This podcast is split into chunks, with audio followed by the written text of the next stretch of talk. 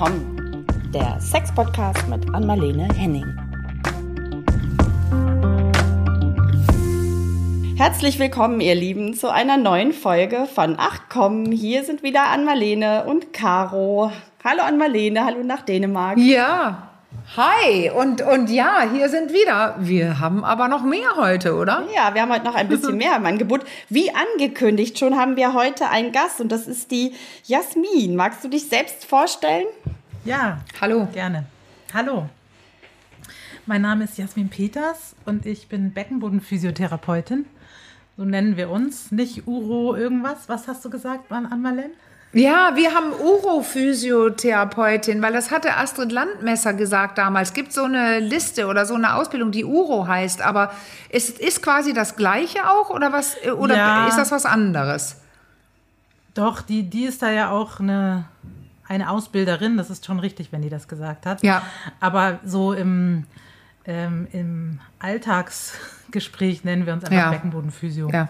Ja. Wir haben uns dabei auch fast einen Knoten in die äh, Zunge. Ich musste zwei Anläufe nehmen, um es sauber auszusprechen, das Wort. Also Beckenboden, Physiotherapeutin geht sehr viel leichter ja. über die Lippen. Ja.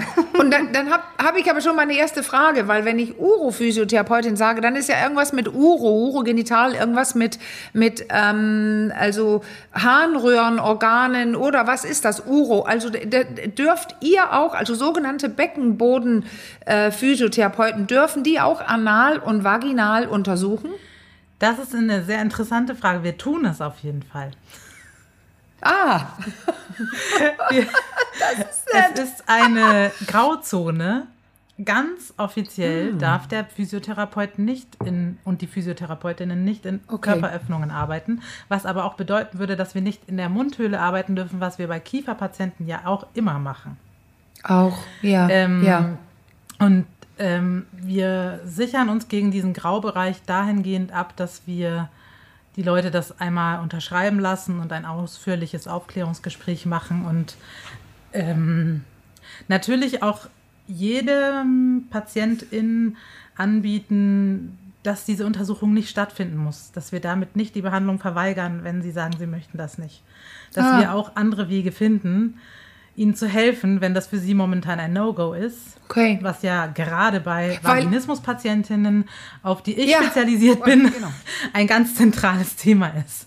Und ähm, mhm. genau, ich bin heute hier auch, ich habe äh, mit Ann-Marlene Henning über Instagram Kontakt gehabt und habe einfach, ähm, da wir viele Schnittflächen haben und ich mich auf Vaginismus ähm, spezialisiert habe und die Behandlung von Vaginismus-PatientInnen, ja ähm, gedacht, das wäre toll, weil ich, ich will Werbung für Vaginismus machen. Ja, Jetzt muss okay. ich ganz schnell noch was sagen, weil mittlerweile, weil ich das ja auch ganz schön lange mache, mein, mein Job als Sexologin, jetzt weiß ich, dass ganz viele Hörer und Hörerinnen ähm, höchstwahrscheinlich denken, Vagi was? Ja klar. Mhm. Äh, wie, was, äh, wo. Und, und das müssen wir jetzt aufklären. Was ist Vaginismus? Weil ich finde, wir können ja. sehr gut auch einiges darüber besprechen heute, weil viele Leute wirklich nicht wissen, was es ist. Äh, entweder darunter aber leiden oder mit jemandem zusammen ist, die davon genau. betroffen genau. ist. Und dann auch nicht mal der Gynäkologe richtig Bescheid ja. weiß, ist meine ja. Erfahrung von Klientinnen. Ich okay. muss auch dazu sagen, dass ich, wir haben ja irgendwann das Thema in einer unserer anderen Folgen schon mal ganz kurz angerissen, dass ich da auch bis dahin eine sehr diffuse Vorstellung nur davon hatte. Also mhm. äh, von daher finde ich das auch spannend, wenn wir es äh, jetzt noch mal gut erklärt bekommen. Deswegen. Was ist das? Genau. Deswegen bin ich auch, habe ich Anmalen kontaktiert und ähm, mich angeboten, weil ja. und deswegen nenne ich es auch Werbung, weil fast niemand, den ich kenne, weiß, was das ist. Da seid ihr überhaupt mhm, keine, ja. also du, Caro, jetzt auch gar keine Ausnahme. Ich, ich, immer wenn ich das ja. Wort erwähne in einem privaten Kontext, frage ich, weißt du, was das ist, um auch der Person klarzumachen, dass sie sich nicht schämen muss, wenn sie es nicht weiß. Ja. Und dass ich nicht einfach davon ausgehe und das damit rumschmeiße. So. Ja. Ähm, genau. Also es gibt so äh, es ist wie immer dann ein etwas diffuses Feld. Ne? Vaginismus erstmal bezeichnet mhm. eine. Äh, ich habe inzwischen meine Definition gerade ein bisschen umgebaut. Deswegen, ähm, erst habe ich immer gesagt, das ist eine chronische Verspannung der Beckenbodenmuskulatur, mhm. die so stark ist, mhm. dass, ihr könnt ja jetzt, ihr seht mich ja auch über den Bildschirm, dass der Beckenboden sich ganz verschlossen hat, dass der Muskel ja. so verspannt ist. Also ich habe immer das für, Beispiel. Für unsere Hörer vielleicht ganz kurz, äh, ähm, äh, Jasmin ja, ballt die Faust, Faust, ganz fest, ja, genau. damit die sich mhm. das auch vorstellen können. Genau. zu. Ja. Die Faust ist geschlossen mhm. sozusagen. Genau. Und ähm, man kann sich das, ich habe es immer verglichen mit einem, wenn man sich den Arm gebrochen hat und der war vier Monate eingegipst oder vier Wochen, wollte ich sagen, dann konnte man, kann man den nicht mehr strecken. Das hat sich verkürzt richtig, die, die ja. Muskulatur, die Sehnen, alles hat sich umstrukturiert zu einer Verkürzung.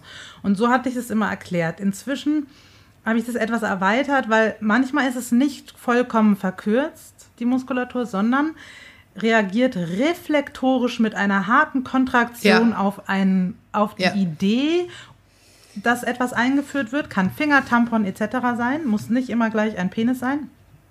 Oder ähm, auch auf Berührung. Entweder ist es schon der Gedanke, oder es ist die Berührung des vulvaren Bereiches sozusagen. Okay. So, ist jetzt darf ich ganz kurz sagen, ja. weil ich weiß, wie, wie viel, wo, wo, die Leute doch immer nachfragen dann, ne? Ja, jetzt sagst du es, entweder konsequent äh, zusammengezogen, verspannt oder äh, fast eigentlich normal, aber es macht und macht zu, wenn sich was nähert. Ja. Und jetzt wollte ich dazu sagen, eben, weil das, das ist das, wo die Leute dann doch wie ein Fragezeichen gucken. Ja, es ist so gemeint, wie der, die geschlossene Faust, die ihr euch selber hinhalten könnt und dann versuchen könnt, einen Finger da reinzustecken. Das geht nicht. Ja. Und das müssen wir betonen, weil ähm, man denkt, wieso? Die Vagina, der Eingang ist doch offen. Da, da kann ich doch immer einen Finger reinkriegen. Nein, das kannst du denn hier nicht. Ja. Okay. Und die Tendenz ist, dass sowohl die Partner oder Partnerinnen und die Ärzte, ich will es einmal gesagt haben, viele Ärzte sagen, äh, stellen Sie sich nicht so an, oh, reißen Sie Wein. sich zusammen. das ist der beste Spruch. Ja. ja. Zur Entspannung ja. oder was? Ein ja. Glas Wein? Ja, oh Mann. ein Glas Wein. Ich, es also ist ein Hohn. Es ist ein Hohn. Und deswegen müssen wir genau. darüber sprechen und ähm, deswegen, ich weiß auch, Ann-Marlene ist da ja auch voll in der Aufklärungsarbeit drin und deswegen fand ich es einfach cool, da einmal äh, mit euch in Ruhe drüber zu reden, weil das muss eben sechs Prozent, sechs bis zehn Prozent aller Frauen leiden darunter. Erstens. Ja. Das ist eine Menge. Genau. Und das, die Dunkelziffer ist noch viel größer. Ne? Das sind die Zahlen, die ja. es aus internationalen Studien gibt. Es gibt auch Studien, die sagen 20 Prozent. Also die variieren wahnsinnig, die Zahlen. Aber es ist ein Riesenproblem, weil eben A, kein Mensch davon weiß. Das heißt, die Betroffenen nicht und auch die Leute, die mit ihnen zu tun haben, nicht. Und so wie du sagst, Anmal, die ÄrztInnen auch nicht. Mhm. Und das ja, ist das, genau. das größte Drama daran, dass die dann einfach vor Fachpersonal sitzen, die ihnen helfen sollen und ihnen aber überhaupt nicht helfen können und stattdessen ganz oft auch noch traumatisieren. Weil sie dann ja, gewaltvolle genau. Untersuchungen durchführen. Also ganz oft ist der, der Vaginismus ja. schlimmer geworden durch Gynäkologinnen, die da ja. völligen Quatsch machen. Also ich höre katastrophale Geschichten, muss ich sagen. Ich bin hm. zutiefst ja, ich erschüttert. Auch, ich auch. Ich muss gerade daran denken, dass ähm, eine eine Klientin, sie war schon beim Arzt mehrfach und sie ist Mitte 40, hatte noch nie ihr erstes Mal und hat definitiv Vaginismus. Und ähm, ich habe äh, dann gesagt, wissen, äh, wissen Sie was, ich rufe da jetzt an. Mhm. Und ich rief bei einer ganz bekannten Gynäkologin äh, in Hamburg an. Und die Dame, die da vorne saß, sie hatte, ich sage es jetzt, keine Ahnung, was es ist. Nee, das ist die Regel. Und meine Frage lautete ja, ja, das meine ich. Aber wenn man dann da sitzt und sagt, ich bin ja ein bisschen tougher dann als die Klientin selbst und ich, ich dann sage, es geht darum, dass meine Frage ist, oder meine Frage ist nicht, weil ich weiß, dass es möglich ist, eine Frau, die noch nie Sex hatte, anders zu untersuchen, als mit den Beinen hoch und was einstecken. Ja. Und die sagte, nee, wieso? Das machen wir immer so, anders geht's nicht. Sag ich, ja, dann weiß ich wohl mehr als ich. Und dann hat sie gesagt, ich gehe mal Frau Doktor fragen. Mm. Und die ist Frau Doktor fragen gegangen und kam wieder und sagte, Frau Doktor sagt, das müsse ich nicht wissen. Mm. Aha. Sie müsse es nicht wissen.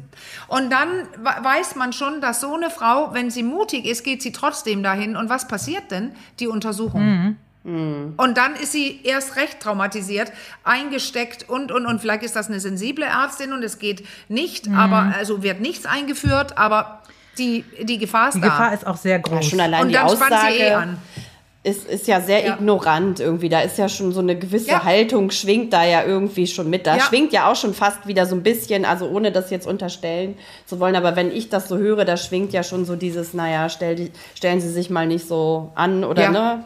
So, das schwingt da ja irgendwie schon wieder so ein bisschen so mit. Was ich mich aber gerade gefragt habe, als ich die Faust hier so mit geballter Faust saß, ähm, ist das was, was, wenn nichts eingeführt ist, was schmerzt auch doll? Oder ist das, wird das schmerzhaft, wenn, wenn wirklich, ähm, weil wenn ich so die Faust balle, tut mir das ja nicht weh, das ist so anstrengend. Dann habe ich mich so gefragt, tut das dann, ist das ein permanenter Schmerz oder wird, ist das nur dann richtig unangenehm, wenn da was eingeführt werden soll? Also sei es jetzt ein, ein Tampon oder gut, vielleicht auch ein Penis. Es ist von bis, ne? Jede Frau hat unterschiedliche Mhm. Ähm, Ausprägungen. Was du dir natürlich sehr gut vorstellen kannst, ist, dass wenn du deinen Beckenboden so anspannst, die Muskeln drumherum überhaupt nicht entspannt sein werden. Das heißt, der tiefe Bauch, der Mhm. Unterbauch wird immer eingezogen sein. Ähm, Ja, die, das, die, die sind, ne, die sind ja, ähm, Ja. Die, die nennt man Kollegen. Beckenboden und Bauch arbeiten Mhm. zusammen, also Synergisten und ähm, Süß. Kollegen oder Kolleginnen sagst du immer, ne? Übrigens, äh, du bist, ich muss dir ein Kompliment machen, du bist sehr äh, korrekt in deiner Sprache und wir haben, glaube ich, arbeite wieder daran. gesagt, wir haben einen Gast heute. Ja, ich Ja, ja, ja, aber das ist toll. Ja, Caro, ist doch egal, aber ich wollte nur unserem Gast ein Kompliment oder unserer Gästin, hieß es ja dann. Ja. Äh, das hast du erzählt, dass das im Duden steht. Das ist doch der Hammer. Ja, Ja. ja. ich äh, beschäftige mich zwangsläufig ganz viel mit Feminismus und der Befreiung der Menschen. Weil der Mann Ja. wird davon genauso befreit, Ja. wie du ja auch so schön in dem Podcast erzählt Ja. hast.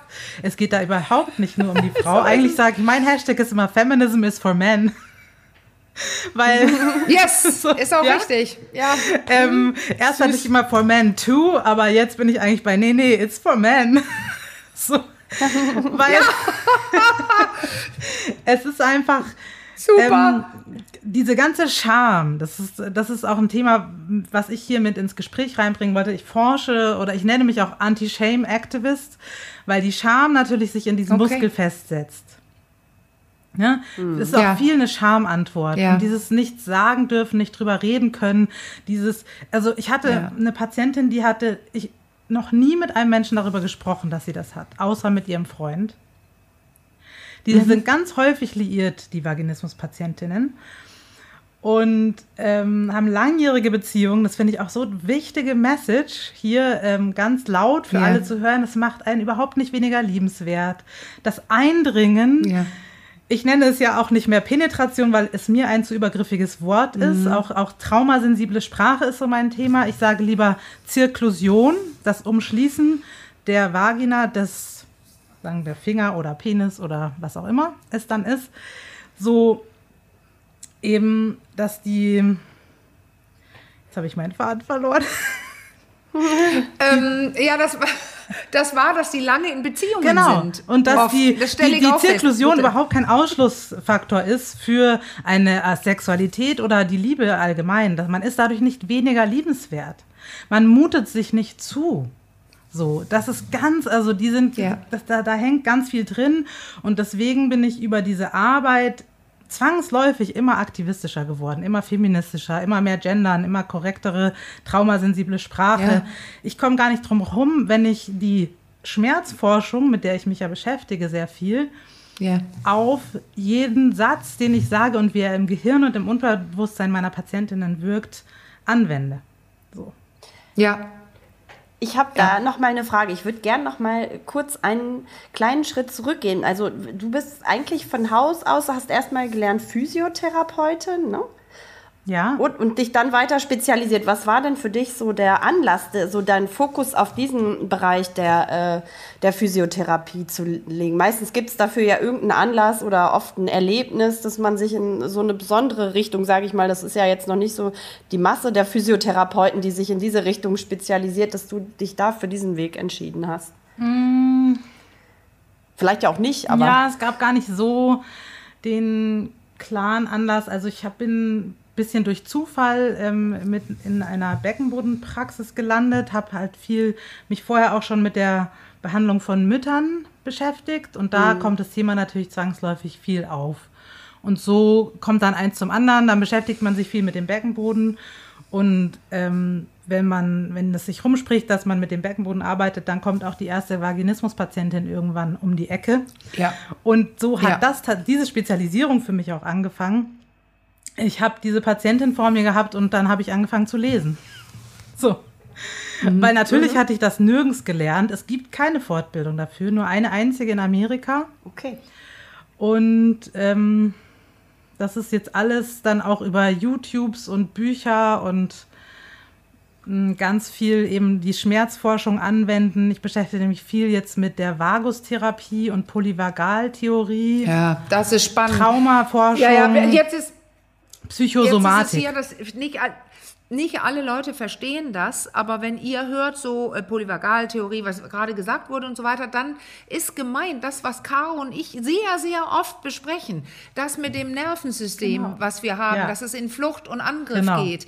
Und dann ist für ein Vagin, ein, eine Frau, die unter, Vagin, äh, die unter Vaginismus leidet, die hat, die, die, für sie ist das eine Gefahr irgendwann, Mhm. wenn sie merkt, ähm, und ganz nah auch an der Schmerzthematik, ich in meiner ähm, Masterarbeit, da hatte, das war erschreckend, ähm, es ist jetzt egal, es ging um das weibliche Genital, aber es war super deutlich in den Fragen, die mit Schmerz zu tun hatten, dass die Hälfte aller, die teilgenommen hatten, und das waren sexpositive Leute, 1336, die Hälfte hatten, die hatte irgendeinen Schmerz. Es, äh, es gab auch welche mit starken Schmerzen, aber es war erschreckend, wie viele Frauen Schmerz haben. Und jetzt überlegen wir mal, die machen mit, äh, was viele Frauen tun, weil die denken eher an die andere Person und nicht an sich selbst. Das ist jetzt meine Frage. Das kann ja auch zum Vaginismus führen, weil wenn es schmerzt und ich denke, uh, und mache zu, äh, würdest du auch sagen, das ist, ist das der häufigste Grund für Vaginismus oder ist das ein Grund? Oder was würdest du sagen, dieses, diese Schmerzproblematik davor? Schwierige Frage. Also ich Ja. habe das Gefühl, dass viele bei ganz jungen, es gibt ja den primären Vaginismus, wo man den quasi schon vor der ersten Sexualität Ja. schon immer diese Verspannung durch ein, man nennt es upregulated nervous system im Englischen, also ein Ja. Überreo, das ist genau das, was du gerade gesagt hast, Anmalen. Ja, Ne? ja genau, ein aktives, Hyperaktives hyperaktives Genau. Nervensystem. Und damit ist halt das autonome Nervensystem gemeint. Also das Sympathikus-Parasympathikus-System ist nicht mehr im, im Lot. Man soll ja immer Spannung und Entspannung im guten Wechsel haben, so wie Ein- und Ausatmen sozusagen. Und wir leben ja alle in einer Welt, wo die Anspannung stark überhand genommen hat. Und diese Problematik Ja. ähm, manifestiert sich dann in dem Körper auch von ganz jungen Mädchen. Und ja. das Problem da ist, ich sage immer, auch um da das Stigma ein bisschen rauszunehmen, dein Körper hat sich jetzt den Beckenboden ausgesucht. Andere nehmen den Ja. Stress und die Anspannung in den Kiefer, Ja. in den Bauch, in den Rücken. Das, du bist nicht äh, we weniger funktionstüchtig oder ähm, stärker zu stigmatisieren. Dein Körper ist nicht schlechter, weil er sich diese Stelle ausgesucht hat. So. Ja. Und das zu hören, ist für manche auch schon ein echtes, ähm, wie so ein kleiner Schlüssel, wo sich was wieder lösen kann. Ja, und, und der Körper hat recht. Ja. Das muss ich auch immer meinen Klientinnen sagen. Die haben das Gefühl, mit ihnen stimmt was nicht. Ich funktioniere nicht Genau. mehr. Und wir stellen eigentlich erst immer fest, dein Körper hat recht. Wir können jetzt nicht sagen, lass das mal. Ja. Jetzt müssen wir mal gucken, was dein Körper denkt. Weil, äh, wenn er denken könnte, aber das kann er irgendwie, er reagiert auf was. Er hat recht. Dieses System hat immer recht. Das ist uralt und will unser Leben retten. Ja. Und wenn es reagiert, hat es irgendeinen Ja, Grund gehabt. und sei gut zu deinem Oder? Körper. Er auch. ist dein bester Freund. Ja. Er, das ist, er, er bietet dir hier was an, was zu lernen und, und an diesem Stresssystem dann auch zu arbeiten. So. Also, dass man Ja. konstruktiv dann auch mit diesen Signalen umgeht. Und deswegen, also die, die haben diese Spannung beim primären Vaginismus, dann gehen sie eventuell zur Gynäkologin und dann kommt oft da, in bestimmt 50 Prozent der Fälle, wenn nicht viel häufiger noch, eine Traumatisierung auch durch Ja. diese ja. Fachkraft. So. Und das ist Ja, halt echt ein Drama, leider was ja. im System ist. Und ich, ich, deswegen schimpfe ich dann auch viel über den Kapitalismus, weil der diese gestressten ähm, Ärzte hervorbringt, die sich die Zeit nicht nehmen, die dann auch nicht die Zeit haben nachzulesen. Und wenn sie nachlesen, die Info nicht anwenden können. Und es ist ein sehr systematisches Problem, das eben für, für echte Menschlichkeit und Zuhören und was anderes als stell dich nicht so an, nicht so viel Zeit ist. So. Ja. Wir waren vorhin so ein bisschen, glaube ich, als du sagtest, du hast den Faden verloren, das kam mir jetzt gerade nochmal, waren wir so ein bisschen auch bei diesem Schmerzthema Ja. hängen geblieben. Ich hatte gefragt, ne, tut das, im, ob das immer weh tut, Ja, auch wenn nichts genau, danke, dass du es wird nochmal aufgreifst. Ähm, das tut eben nicht immer weh, sondern manchmal tut dann im Becken andere Muskeln weh, manchmal tut der Po und der Rücken weh und manchmal kriegen die auf jeden Fall auch Krämpfen im Anus oder im Beckenboden. Das kann mal sein, aber das ist nicht das Leitsymptom und das ist nicht das, was dir sagt, dass du das hast. So. Ne, die, Also Krämpfe, da meinst du, dass das weh tut, ne? Wie ein Krampf im Bein Genau, oder so. das der ist der Krampf tut Beckenboden vielleicht weh. Okay. Oder auch der okay. Anus Okay. manchmal vor, wenn, wenn quasi der Stuhl ankommt, sozusagen, wenn da so ein Reiz kommt, dass dann ein Anuskrampf ausgelöst wird oder eben richtig beim Stuhl Hm. lassen. Also Verstopfung ist tatsächlich auch ein Side-Effekt, weil diese Verspannung ja eben dazu führt, dass man nicht gut ähm, sich entleeren kann. Ja. Ja. Genau, also die, der Schmerz ist im ist kein Leitsymptom, um deine Frage so zu beantworten. Das ist eher Nein, selten. nein, Okay. genau. Ja. ja. Okay. In Und, Ruhe sozusagen. Es ist einfach zu, ne? Ja. Es ist einfach Ja. zu. Und der Körper lernt damit zu Ohne leben. Schmerz. Es gibt Hart. auch Leute, die Ja. haben brettharten Ja. Nacken und haben keine Schmerzen. Ne? so, Ja. das hat sich dann irgendwie so inkorporiert. So, das ist, und manche, Ja. manche rennen rum und haben nur Kopfschmerzen vom Nacken. Also jeder Körper reagiert so anders und deswegen ist, sind wir, was die medizinische Versorgung angeht, wirklich nicht auf dem Stand, auf dem wir sein könnten, weil wir wissen so viel mehr, Nee. als wir anwenden können. Das stimmt. Ja, also diese ganze Sache, wenn man, der Körper gewöhnt sich dran, also dann ist es eben so ein Zustand. Ja, aber die Leute leiden sehr. Die Paare sitzen dann bei mir und ähm, die können, die müssen anderen Sex haben und die Frau fühlt sich schuldig, schlecht funktionierend, ähm, viel Schuld und Scham, wie du gesagt hast. Jetzt geht sie ganz normal dann zum Gynäkologen oder zur Gynäkologin, das ist klar, und dann kriegt sie die berühmten Stäbe. Und ich würde gerne, ob du das Vergleich erklären kannst, Jasmin, weil ich, meine Klientinnen wollen die gar nicht. Oh. Und äh, dann kannst du erklären, das ist ja auch furchtbar, sowas reinzustecken, aber vielleicht willst du das erklären und sagen, was tut ihr mit denen? Ja, okay. Mit diesen Patientinnen? Also die Behandlung, die ich anbiete, ist natürlich A, viel von der Patientin dann abhängig, aber auch sehr multimodal. Ich, ähm, die Dilatoren, das sind die Stäbe, von denen du gesprochen Ja. hast. Genau. Ähm, da gibt es wirklich unterschiedliche und da gibt es ganz schreckliche, die sind aus Hartplastik. Ja. Die muss man wirklich Ja. sofort wegwerfen. Das ist, ähm, Die meinte die, ich. Die, das ist klar, die, die soll man zu Recht verweigern. Es gibt aber ganz schöne Gut. neue, neuere Sachen Genau. aus äh, Silikon, die ganz biegsam und weich sind, die sehr haptisch ähnlich einem Finger oder einem Penis nachempfunden sind. Und die gibt es dann in fünf Größen. Es gibt unterschiedliche Hersteller, die dann auch noch viel mehr Größen anbieten. Und dieses Ja, und Training. bevor, erzähl mal, erzähl mal ganz kurz, was macht man damit? Genau, also das kommt alles jetzt an. Marlene. Ah, I'm just getting started, weil- man. You, okay, I'll leave you to it. Also, Leg die haben diese. Stäbe, die ähm, sind ein Hilfsmittel, was, was man nutzen kann und soll, aber nicht für jeden ist es immer gleich das Richtige. Das heißt, es ist schon, wenn man dann eine Stufe runtergehen will, weil das mit den Stäben noch nicht geht und auch zur Vorbereitung, zur adäquaten Vorbereitung muss man ja ein bisschen entspannen lernen. Entspannen kann man nur Ganz einen kurz, Bereich. ich will es immer, ich muss es ganz, wirklich doch ganz kurz sagen, weil meine Frage ist, was macht man damit? Und das haben wir noch nicht gesagt. Die Stäbe funktionieren oder die Dilatoren funktionieren so, dass man mit den kleinsten anfängt. Und die Idee ist denn, man nimmt einen immer größer werdenden Stab und gewöhnt sich langsam dran. Und deswegen, das, wir haben noch nicht gesagt, was sie auf sich haben, die Stäbe. Wir sprechen nur Also davon, man soll sie wissen, einführen in die, Va in die Vagina. Ja. Genau, Bitte. das kommt aber Ja. sehr viel später. Ne? Das ist natürlich der Sinn und Zweck von den Dilatoren, ist, dass man damit eine Dehnung trainiert Super. des Muskels. Danke. Und deswegen- das meine ich, weil wir sprechen von Stäben und kein Mensch weiß, was man damit macht. Genau, okay. Und aber damit man sich in diesen Übungen, in diesen Dehnübungen überhaupt wohlfühlt, muss man erstmal seinen Beckenboden spüren. Super. Und entspannen können. Ah. Und sich selbst, das ganze Nervensystem runterfahren, damit Ja, es eben nicht zu super. diesem Reflex kommt. Und das ist eine ganz schön hohe Aufgabe und Herausforderung, schon erst recht, wenn man alleine ist. Wenn man einfach mit diesen Stäben nach Hause geht. Ganz viele Leute leben auch nicht in der Nähe von so einer Beckenbodenphysiotherapeutin und ähm, ne, haben gar keinen Zugang. Ich habe inzwischen habe ich angefangen Online-Coaching zu machen, um da eben Wow, zumindest ja online begleiten zu können. Die alles, was ich euch jetzt erzähle, Ja. dann aber im, im Gespräch mit, wie geht's dir damit, was brauchst du, was ist deine Story, ne? Ist individualisiert natürlich dann. Ähm, Ja, Erstmal über 30 Prozent aller Menschen, inklusive Männer auch, spüren ihren Beckenboden gar nicht. Wenn du Ja. den immer angespannt hast, ist die Wahrscheinlichkeit, dass du ihn spürst, nicht besonders hoch, weil es wie so eine abgeschnittene Zone im Körper ist. ja?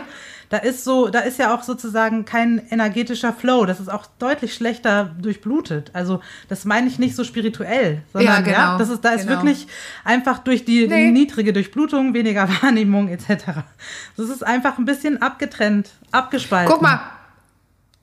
Entspannt, entspannt, äh, spannt mal eure Fäuste an, die Zuhörer und Zuhörerinnen. Spannt die mal an und guck, was passiert. Die werden weiß. Ja, genau. Wenn man genug anspannt, läuft das Blut nicht so super dadurch. Genau. Und wenn man Dann ist der Beckenboden immer so ein bisschen wenn man sich blutleer. das vorstellt, dass man es lange hält, das ist ja unangenehm und irgendwann spürt man nicht mehr, wie unangenehm das ist. Ne? Erstmal fühlt man sich, die, die Fäuste sich jetzt komisch an, das ist ein schöne, schönes Experiment. Und irgendwann, wenn man sagt, naja, man muss jetzt aber weiterhalten, dann wird man das machen können wahrscheinlich. Fährt man 10% von der Kraft runter, gewöhnt sich dran und gewöhnt sich an dieses seltsame Gefühl und irgendwann spürt man es auch nicht Ja. mehr. ja. So. Ich Ja. äh, habe gerade gedacht, das wird irgendwann wie taub, oder? Ja, so kann man, Ja. kann. Oder ist das- die Nerven werden Ja. tatsächlich äh, unter Umständen dann eben auch abgedrückt von den Muskeln. Ne? Das heißt, da ist eben, du hast die Blutversorgung, die neuronale Versorgung und, und die Verkürzung im Muskel. Also du hast viele Ebenen, die da ineinander greifen. Vor, aber übergeschaltet ist eben immer dieses Nervensystem, was halt zu dieser Grunderhöhung des Tonuses führt. Das heißt, ich biete Ja. deswegen natürlich auch an, lass uns erstmal mit deinem Nervensystem arbeiten. Körperwahrnehmung, Körperentspannung Ja. und fühlen Ja. lernen. Und das ist unter Umständen mit Finger anlegen oder ne, erstmal, wie kommt man da in Kontakt? Ich fand ähm, in dem Podcast Mhm. von dir, dass du die mit diesen Vulven arbeitest, Anmalen, auch eine super Sache. Auch Ja. für diese Patientin wollte ich das gerne Ja. aufnehmen und auch Ja. dieses mit dem Zeichnen der Vulva. Das sind tolle Übungen, die, die ich gerne in mein ähm, Repertoire mit aufnehmen möchte, um sich einfach diesen Weißt Bereich du was? zu Ich, nähern. ähm, ja, genau. Und, und da gibt's noch eine, die habe ich aus den Master, das habe ich auch mit einigen Klientinnen gemacht. Das ist super toll. Können sie nur nicht ganz am Anfang, aber viele nicht. Äh, wenn man so einen Ton hat im Kühlschrank in der Praxis liegen und dann formen die mit geschlossenen Augen so eine kleine Meditationsübung, Reise oder so, die sitzen mit geschlossenen Ja. Augen, vielleicht eine leise Musik und so und dann sollen sie einfach mit den Händen formen, wie ihre Vulva aussieht in diesem Ton. Man muss es aber erst dann machen, wenn die vorher zu Hause geguckt haben, weil viele ja gar nicht geguckt ja. haben. Ah, ich Sich gar nicht gerade, du trauen, willst mal richtig zu Abdruck schauen, machen. ne? Ja, Nein, was? Nein, nein, und das klappt so toll. Die sitzen wirklich andächtig vor diesem kleinen Tonstück danach und sehen, wow. Und man kann einen Namen finden und so. Und jetzt sind wir mitten in dem Thema im, auf den Körper, auf den Körperteil, was du kennst. Ja. geht Passt das vielleicht auch mit Ja, das war auch so ein schönes Stichwort. Ja, geht auch mit Knete. Ich wollte gerade sagen, das haben vielleicht Hause. gerade Ja. Frauen oder die auch wer Kinder hat oder so, da habe ich so mich gerade gefragt. Ton hat man ja eher selten im Haus Ja, ja. Ja, oder im super. Kühlschrank, aber Knete haben ja doch relativ viele. Ja, Knete kann man also- auch easy selber machen. Das, das ist ein super Tipp für zu Hause. Wir, wir nehmen natürlich Ton, damit die, das hart wird und die Frau das behält. Und nicht mal eben so crunch, crunch und weg ist die Vulva. Nein, aber, aber Ja. das ist, ich freue mich gerade sehr über das, was du erzählst, dass es so um Wahrnehmung und Spüren geht, weil das ist ja eigentlich immer das. Du sagst, du hast, du machst, legst erst eine Grundlage dafür, dass du diese Patientinnen behandeln kannst. Ja, und also- also genau. ist schon Behandlung. Genau, aber- das ist halt ja. Teil der Behandlung natürlich, weil das Nervensystem Ja. ist wichtiger zu behandeln. Also das, das autonome ja, Nervensystem. genau. Das finde ich ne? super, dass du das Und- sagst. Ganz andere Sichtweise. Ja, das ist herausfordernd und fordert sehr viel Zeit. Deswegen kann ich auch nur Ja. privat arbeiten, Ja. weil es natürlich unser wundertolles System überhaupt nicht hergibt. ja, Es ist sehr, ja. sehr dramatisch. Richtig. Und damit ich mich nicht so schlecht fühle, schimpfe ich dann auf den Kapitalismus. Ja, ja, das ist auch traurig eigentlich. Und bist ne? selber ich, eine und bist ja. selber eine ja, ich, ja, Klinik. Ja, aber ich, ich habe ja, mir tatsächlich hier ganz dick auf meinen Blog geschrieben mit Ausrufezeichen hier schon das Thema Kosten, weil ich schon geahnt habe, dass es, äh, dass es in dem privaten Bereich, dass es privat bezahlt werden muss. Ich habe also schon direkt gibt gedacht. Physiotherapeutinnen, die das Beckenbodenphysios, die das auch noch im Kassensystem machen, aber dann hast du halt viel weniger Zeit, weil die Kasse extrem hart Zeitregiment vorgibt. Mhm. Mhm. Und das ist für mich dann, mh, mm, fühle ich mich, als würde ich mit Handschellen arbeiten und das macht ja. mich so aggressiv, ja. dass ich es halt für mich eine Grenzüberschreitung ja. finde. Und ich habe mich. Weil du das du kannst dich nicht auf die Frau ja, einstellen. ich kann mich nicht in einlassen. In ihrem Tempo und ihrer langsam. Ich ja, kann genau. einfach nicht das, was oh, ich könnte, machen. Und dann, das ist für mich so ein ja. Angriff auf meine Integrität. Also es ist ein echt großer Konflikt. Das, das ja, steht das auf jeden ich. Fall da. Okay. Aber es gibt dann Leute, die das äh, über Kasse abrechnen und dann halt in einem kürzeren Setting und ne, ja. ich möchte keine Aussage über deren Qualität machen. Ich finde es super, dass sie das machen. So. Aber ja. ich will nur sagen, ihr müsst euren Anspruch dann auch ein bisschen runterfahren, weil das, man kann in dem Setting einfach nicht so viel machen. Nein, so. ich weiß. Und ja, das, da gehört sicher ganz viel Vertrauensbildung auch erstmal, ne? Weil du hast ja vorhin das, das Thema Scham angesprochen. Also ja. ich denke mal, um erstmal eine Ebene zu bekommen, auf der man dann wirklich auch irgendwie Total. tiefer gehen kann und gerade wenn es dann vielleicht auch irgendwann um Berührung äh, ja. geht oder so. Also ich stelle mir das sehr äh, herausfordernd ich, vor, so eine Ebene erstmal zu erreichen. Ich nenne das, mein Hauptziel ist irgendwie auch creating a safe space, ne? dass die wissen, hier mhm. in meinem Raum ja. ist eben auch ein urteilsfreier Raum. Der Körper wird nicht mhm. bewertet. Die Haare werden nicht bewertet. Die Vulva, mhm. nichts wird bewertet. Und auch nicht, wie gut oder schlecht man seine Hausaufgaben machen konnte. Nein. Und Nein. alles. Es, es gibt also deswegen, ich, das muss ein wertfreier Safe Space sein, in dem diese Arbeit stattfindet und den zu kreieren ist, ja. Das ist viel innere Arbeit auch bei der Therapeutin, die dafür nötig ist, weil ich muss ja, ja viel das ja, System in mir lösen, um das anbieten zu können. Das ist sozusagen so der Clou. Ja.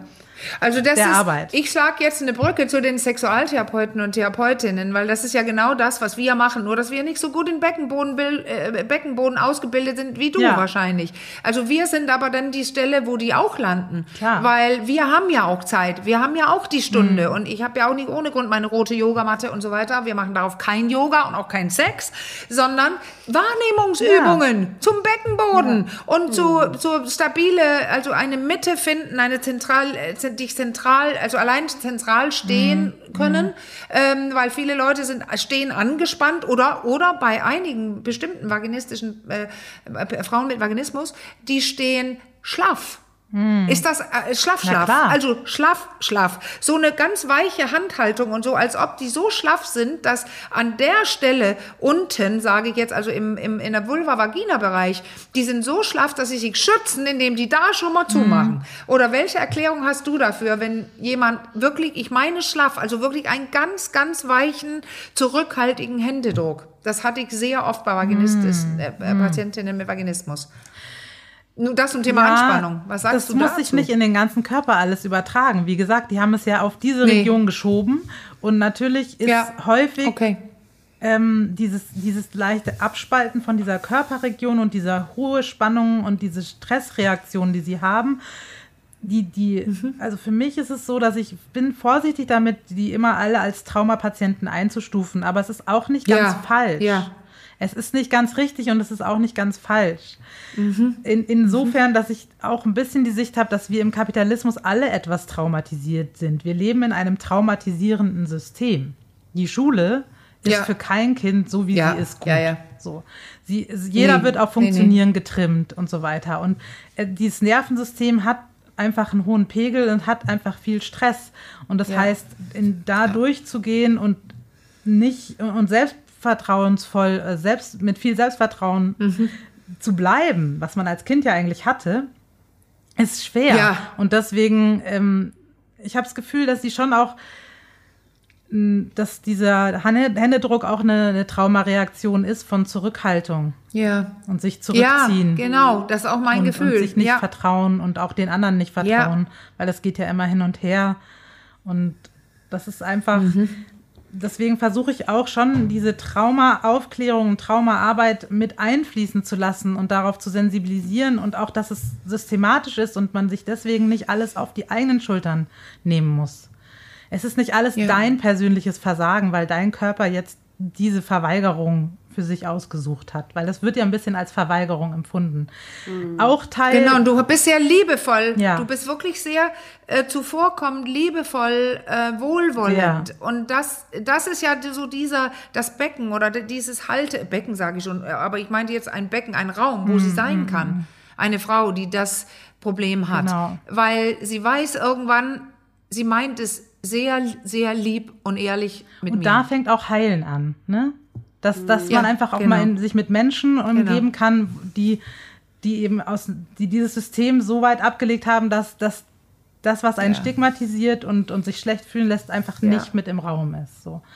Also ist Vaginismus, überlege ich gerade die ganze Zeit, oder ist das zu schlicht gesagt? Ähm, so massiver seelischer Stress, der sich in diesem Bereich so manifestiert dann? Oder kann es durchaus sein. Man darf das nicht sagen sein. für alle ja. gleich, weil es natürlich, wie sollte ja. es so sein, dass es für alle gleich ist? Ja. Jeder Körper mhm. entdeckt ähm, denkt sich seine eigene Story aus und seine eigenen Wege, mhm. Sachen auszudrücken ja. und ist dabei auch sehr kreativ. So. Ja. Und, ja, und Caro, das nur als Beispiel. Es gibt auch einige, was weiß ich, Kondylome oder also verschiedene Dinge, im, die im Vaginalbereich sein kann. Mhm. Und da, dann kann es eine Dyspareunie geben dadurch und also Schmerzthematik. Ja. Mhm. Und wer das okay. zum Beispiel hat, kann psychisch komplett in Ordnung sein, okay. von wegen traumatischer Stress oder Überspannung. Ja. Aber da unten ist Spannung. Und weil ich nicht gelernt habe, vielleicht zuzumachen, also dass ich sagen kann, nein, äh, ich will nicht, ich kann nicht, also, und dann macht der Körper zu, ja. weil es unangenehm ist und weil es weh tut. Ja. Das ist in jedem Fall bei vielen Klientinnen ein, ein Grund und die sind absolut nicht und überfordert. Und der Körper ist dein bester Freund, der macht das dann für dich. Ja, mhm. so. ja. ja. Oder Freundin. Genau. Okay. So. Und Freundin. das ist auch ja. ähm, ein, ein, tolles Stichwort, was ich super gerne, wofür ich auch nochmal Werbung mache, weil es so wichtig ist, dass die Leute das wissen. 60 Prozent aller Frauen haben nach der Geburt Schmerzen beim Sex. 60 Prozent. Ja. Ja, ja ist viel. Und ja. das ist zum Beispiel nicht traumabedingt. Natürlich Geburtstrauma, nee. in Anführungsstrichen, könnte man sagen, stimmt aber auch nicht ganz. Vielleicht ist eine kleine Verletzung, die heilt nicht gut. Ähm, dann sind sie auch gestresst, weil sie nicht viel schlafen, weil sie ein kleines Kind haben.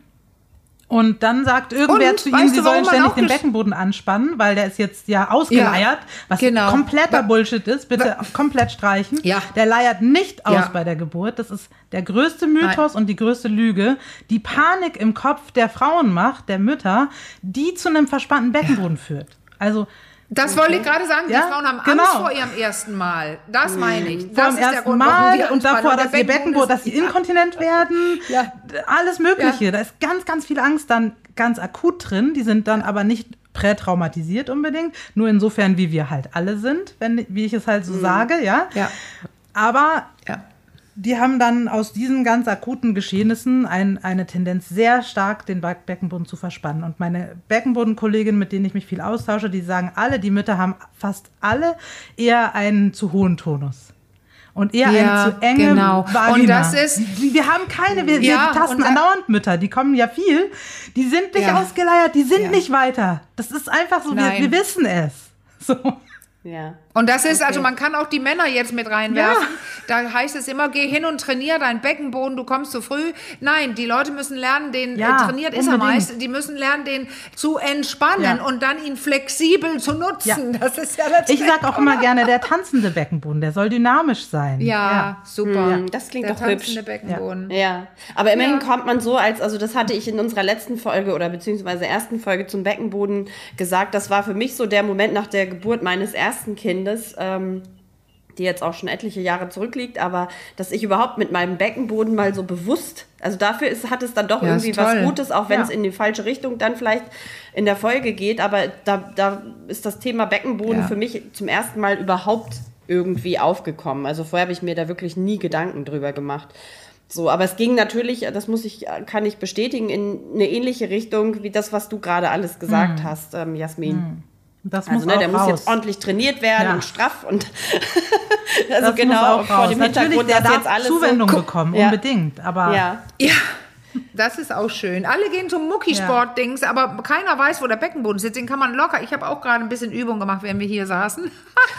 aber weil, kurz bevor wir zum Ende kommen, mir, mich würde jetzt wirklich interessieren, weil ich das so oft höre. Also, ja, Vaginismus das dauert ewig. Das ist ein furchtbar, das geht fast nie weg oder was weiß ich. Mhm. Also das ist auch nicht meine Erfahrung in der Praxis, aber wie ist deine? Was ist, wenn man jetzt hier jemand zuhört und denkt, da wollte ich schon lange ran? Also das ist jetzt nicht optimierungsbedingt gemeint, was ich jetzt frage. Und nicht, mach es mal schnell in vier Stunden, sondern reden wir hier von 20 Sitzungen, 40 oder vielleicht 10 oder wie ist so deine Erfahrung? Wann löst sich was und wie geht das? Ja. So, also damit. meine Erfahrung war so, dass ich es, ich habe wirklich unterschiedliche Grade behandelt. Mhm, und mhm. bei so einem primären Vaginismus, einem echten primären Vaginismus, ähm, habe ich so zwei, zweieinhalb Jahre. Dann mhm. hatte sie mhm. angefangen, zirklusiven Sex zu praktizieren.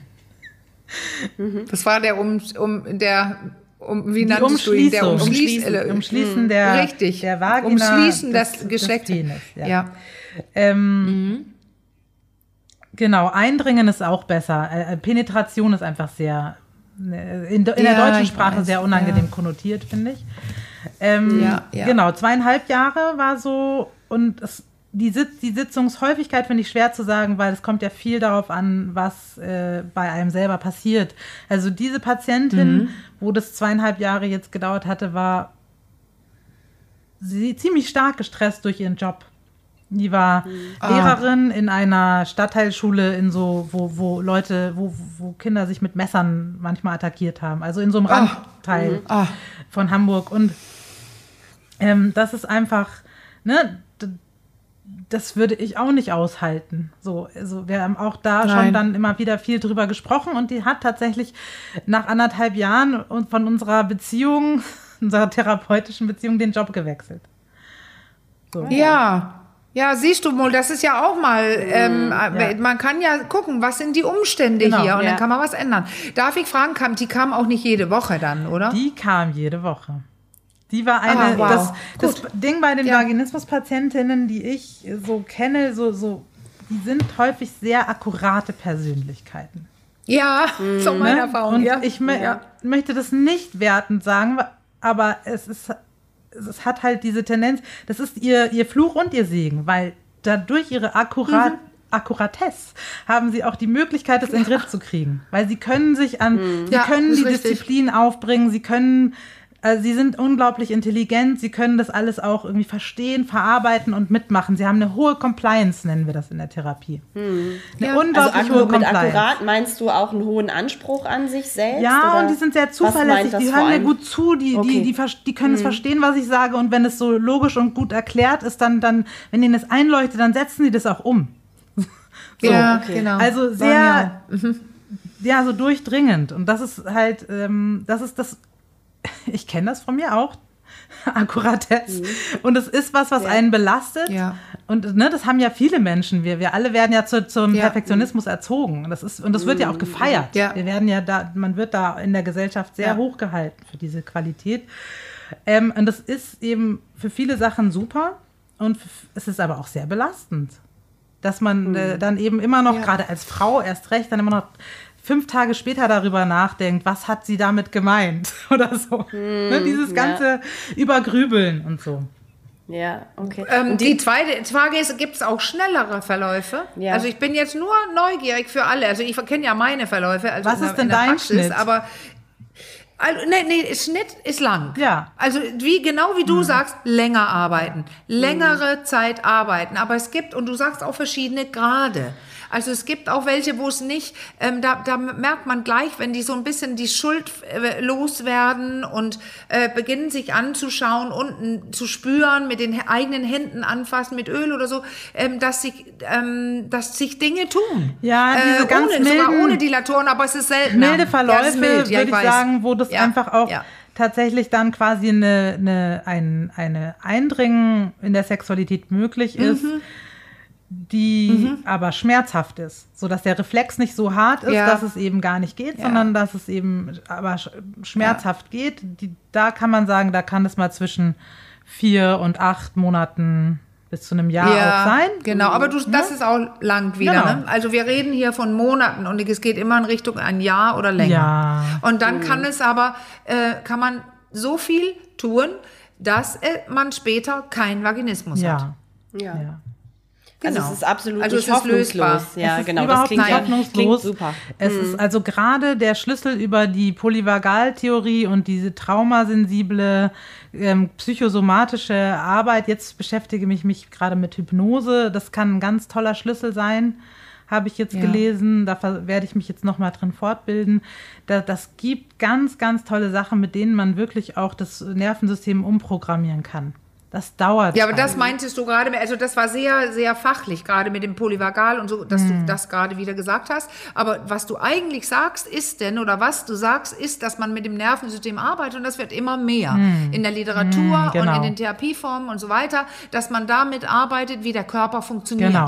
Nämlich über dieses System und äh, Zellen und Durchblutung und Atmung Alles und sowas. Ist alle Ebenen. Und das meinst ja. du, ne? Weil ja, genau, weil, weil die Leute kennen ja diese Polyvagal. Das nee. ein, hat was mit dem Vagusnerv ja. zu tun und mit dem Parasympathikus und Sympathikus. Mhm. Und deswegen, ähm, das ist was, womit ich auch ich arbeite. Ich lese die Bücher von Porges, ja. Stephen, der, der ja, das genau. so beschrieben hat. Äh, wenn jemand das wissen möchte, ähm, Stephen, äh, Stephen Porges, P-O-R-G-E-S, weil es ganz spannend ist für Leute, die in unserem Beruf genau. arbeiten, sich da auch ein bisschen besser Können wir ja auch wieder mit in die Show Notes ja. Äh, setzen. Genau. Du hast ja, Ann-Marlene, du hattest noch eine Frage äh, einer Hörerin, glaube ich, offen, ne? die wir heute ja, noch mit das, reinnehmen ähm, wollten. Ist das nicht ein bisschen äh, das? Ist das nicht ein bisschen zu viel? Ich glaube, das ist jetzt zu viel, weil da geht's jetzt, dann könnte ich, ich kürze sie ab, weil wir haben auch schon an geantwortet, äh, wir haben schon zum Teil geantwortet, ja. also das war eine sehr lange Mail, wo es um Schmerzen geht, also nicht um Vaginismus, aber Schmerzen. Und zwar, und das, da kann ich die Frage stellen, äh, an die, äh, dir eine Frage stellen, Jasmin, weil das höre ich sehr oft und das ist einfach auch, da würde mich deine Meinung sehr interessieren.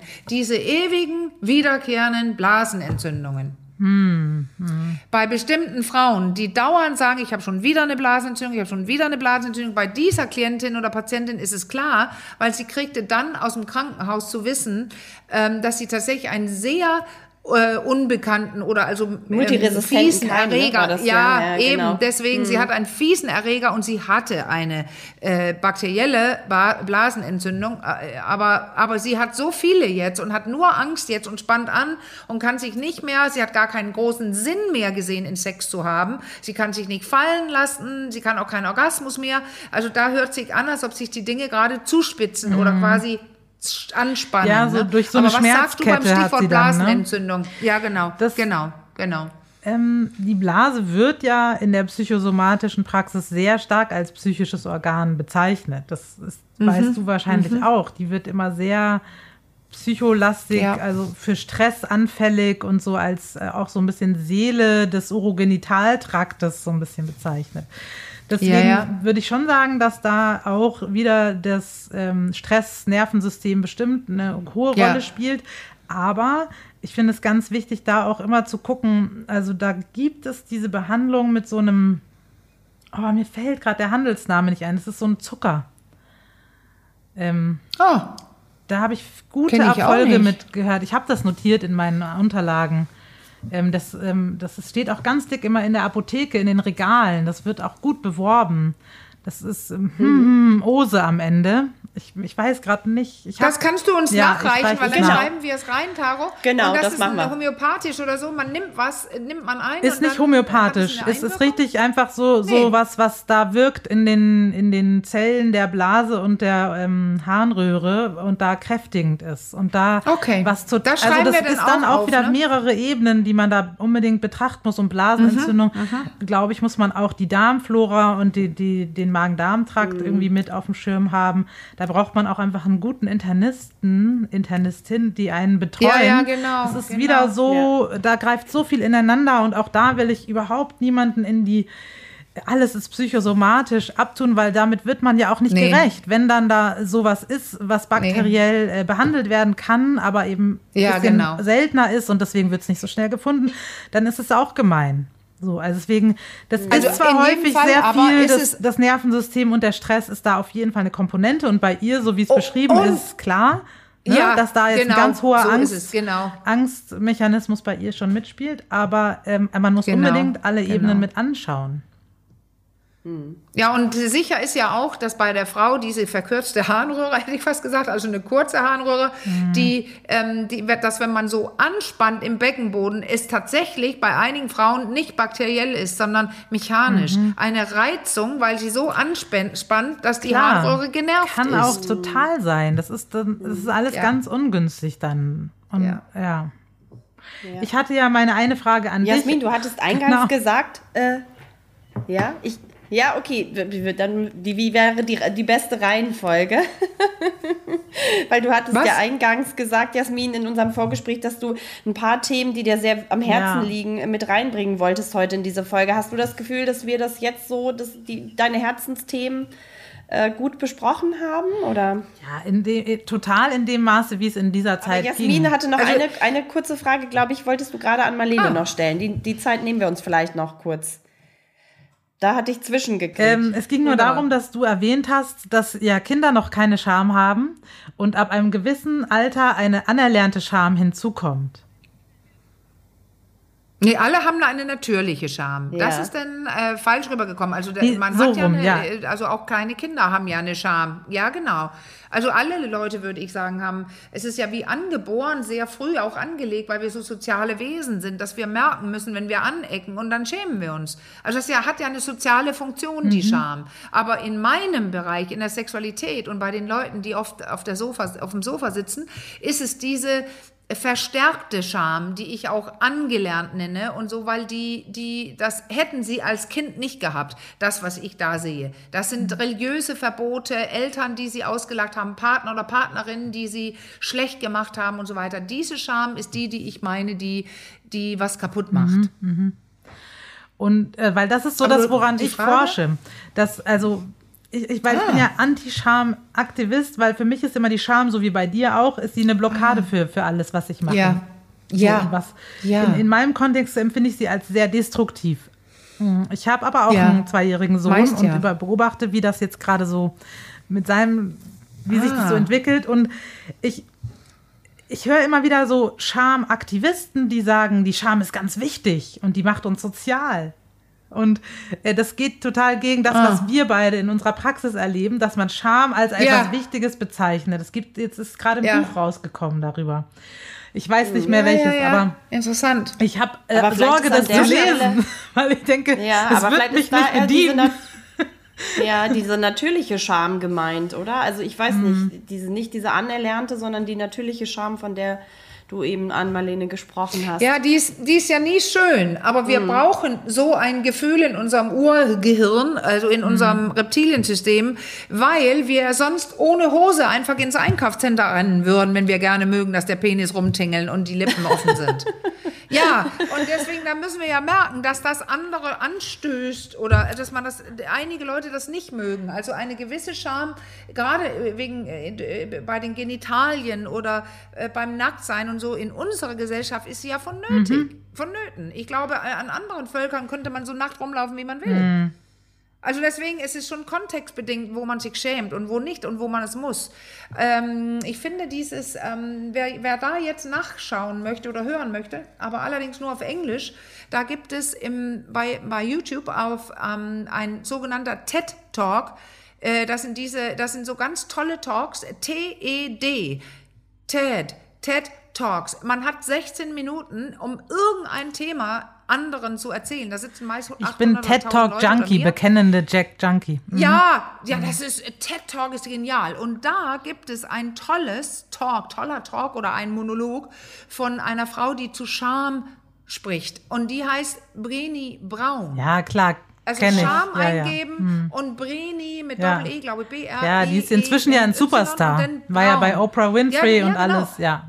Yes. Und Mhm. sie erklärt in den allerersten äh, zum Thema Scham, was es auf sich Mhm. hat, warum wir es haben und warum wir es brauchen. Aber du hast recht, wir beide sehen das mehr in der Negativform. Sollen wir das jetzt das Schlusswort Ja, und als Schlusswort muss ich noch sagen, du hast gerade so schön erwähnt in deinem Beispiel Lippen offen hängen lassen.